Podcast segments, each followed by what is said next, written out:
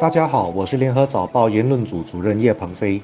你好，我是华文媒体集团新闻中心的吴新慧。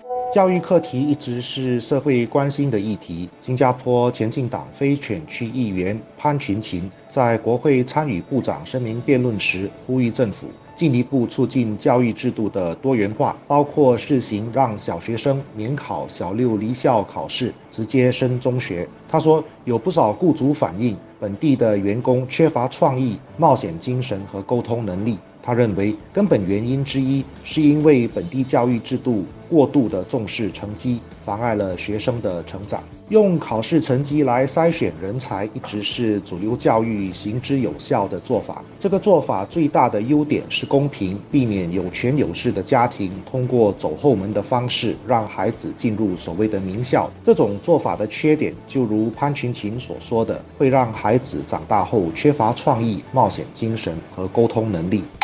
取消小六会考的提议和课题，我们的舆论界讨论多年，国会里也不时会有议员提出来讨论。支持这个提议的人，大都是认为小孩在十二岁时就被评估他的学习能力是太早的，尤其是。小六会考的成绩呢，往往就决定了学生下来的教育方向和职业发展。新加坡这些年来，从政府到社会，是有在设法改变，不要只从学业成绩来决定前途的概念。但是呢，到今天还是有许多人反映，在求职或者是申请奖学金等等的时候呢，雇主或者是评估的单位看的是他们的成绩。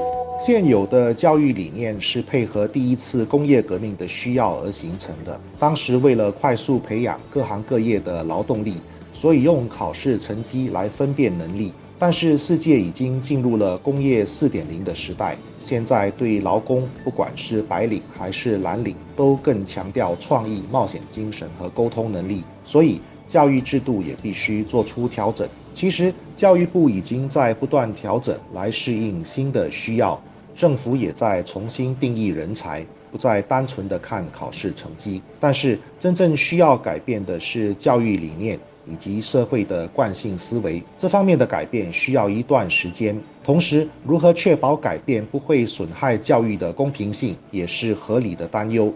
另一方面，也有教育界的朋友反映，家长一直不放心学校给的功课太少了，或者教的太少了。有一些家长还投诉学校的课外活动太多，减少了孩子准备功课和考试的时间。换句话说呢，家长最关心的还是孩子的学业成绩。那些家里有小孩准备会考的孩子呢，他们的父母的压力是更高的，不是需要请一年的假期，就是要几个月的假期来陪孩子准备会考。这种被考试捆绑的心理负担，无论是对孩子或者是家长，是根深蒂固的。教育改革再怎么要减轻功课的压力和减低只看学业成绩的心理，其实呢，这几年来在我们这社会里呢，是像。跳 Tango 一样，走一步退两步。不过，我想新加坡前进党非选区议员潘群琴在国会里提出的教育改革，是超越取消小六会考而已的，而是怎么从根本上为未来的世界培养我们的孩子，也就是说，为新加坡准备未来的人才。那未来是什么呢？在过去，未来我们总是想它是很久远的事，但是今天我们谈未来的时候，它就是五到十年的时间，因为科科技的发展呢，把很久的时间给拉近了。今年一月爆发的冠病疫情呢，更是把许多未来提前到今天了。比如数码经济里的网购空间，还有人工智慧带来的许多技术和机会。当然，还有这些科技给我们的商业模式、劳动队伍带来的许多还没有跟上的挑战。